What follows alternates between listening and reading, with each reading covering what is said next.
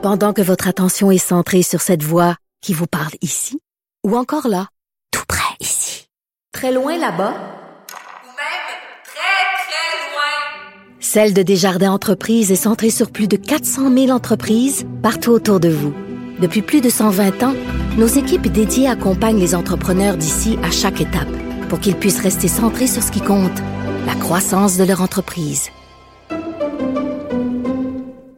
Vincent Dessureau. Cube Radio. Cube Radio. En direct à LCN.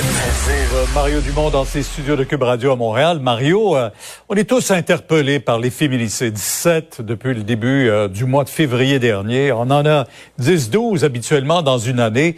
Cette femme assassinée, qu'est-ce qu'on peut faire de plus? On sent très bien que le gouvernement a beau dire que c'est une priorité, mais c'est un peu tout le monde qui est concerné aussi.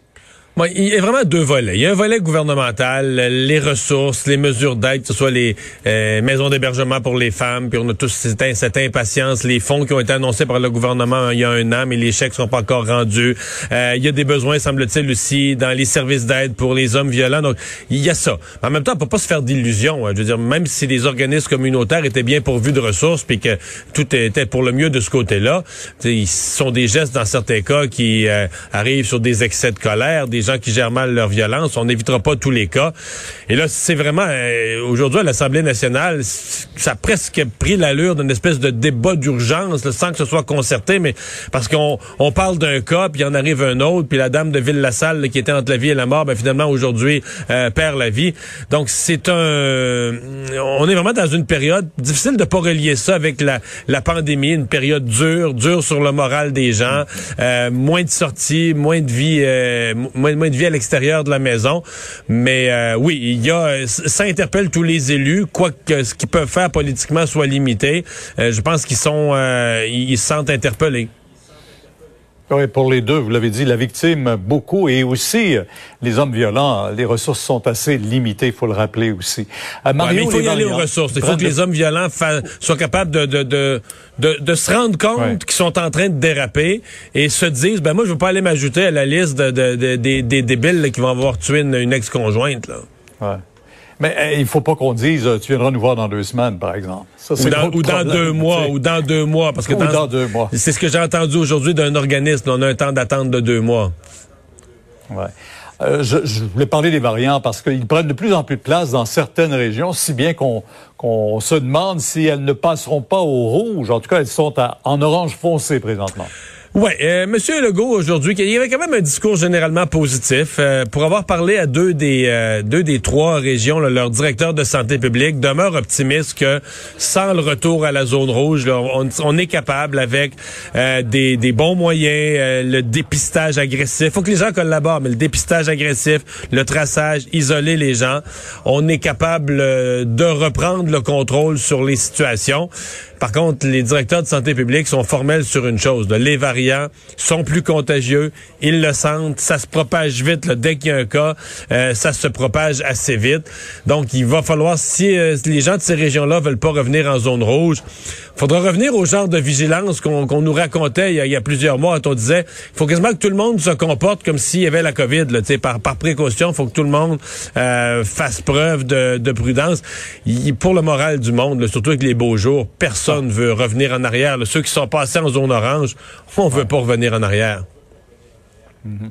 Et on sait que pour battre les, euh, les, variants, ça prend la vaccination. Un chiffre magique aujourd'hui, là, on a franchi le million de Québécois vaccinés, mais il en faudra encore plus. Là. On sait qu'on est rendu aux 60 ans et plus à Montréal.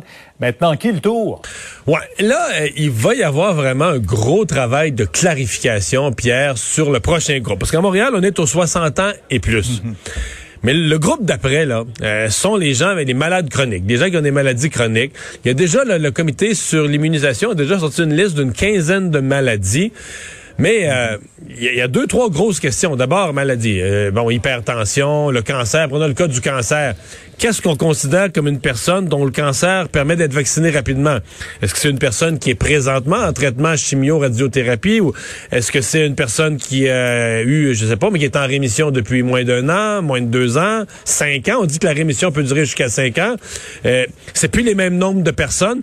Donc, et, et comment on va prouver ça? Parce que on parle de maladie des poumons, maladie du foie, il y a une liste de 15, mais on n'a pas... Tu l'âge, là, c'est sur votre permis de conduire ou votre carte d'assurance maladie, l'âge est là, mais les maladies que vous avez, on n'a pas, de- se promène pas avec un papier médical avec les maladies qui vous rendent admissible ou pas.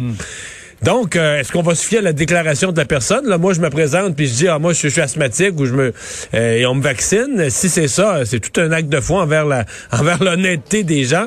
Donc là, on est dans un gros brouillard et on voit beaucoup, beaucoup les questions du public, des gens qui ont des vrais problèmes de santé, les asthmatiques, des gens qui se demandent, mais est-ce qu'on va vraiment, les diabétiques, les gens qui ont un diabète grave, donc qui sont inquiets de la COVID, qui veulent des réponses. Alors, il y a, euh, disons y a un défi pour le gouvernement de communication et de clarification à court terme.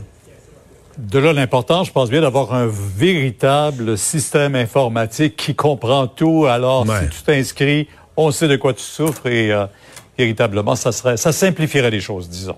Mais ça va venir, ça aussi. Il faut Je attendre encore suppose. un peu. Merci, Marc. Merci. Mario. Demain, aux écoutes. Au revoir. Alors Vincent, est-ce qu'on a la mise à jour euh, de la COVID? Euh, oui, de la, la, Ligue nationale de hockey, je parle bien. Oui, la Ligue nationale de hockey vient tout juste de paraître il y a quelques secondes à peine la liste là, de son protocole COVID. Les nouvelles, par contre, sont pas claires parce que euh, on donne des détails pour toutes les équipes sauf trois, dont le Canadien, où c'est écrit tout simplement TBA, to be announced, donc euh, à confirmer. Alors, on est encore en attente, bref, de savoir qu'est-ce qui se passe dans le cas de Montréal. Euh, te dire, par contre, les Canucks ajoutaient Travis Boyd dans la liste COVID. Alors, un, premier nom pour les Canucks et euh, Anaheim, quatre noms euh, qui s'ajoutent ça- pour les Mighty Ducks. euh, Ça se corse dans la ligue là, parce que quand on touche des équipes, on touche potentiellement des matchs. Oui, et euh, faut dire que la liste est quand même, il n'y a pas énormément d'équipes qui ont des cas en ce moment, mais pour Ottawa, ça dit à confirmer, euh, Floride euh, à confirmer et Montréal à confirmer. Alors on attendait des réponses et malheureusement, ben, elles ne sont pas venues pour l'instant. Merci Vincent, merci à vous d'avoir été là. On se donne rendez-vous euh, demain 15h30 pour une autre émission. C'est Sophie Durocher qui s'en vient dans un instant.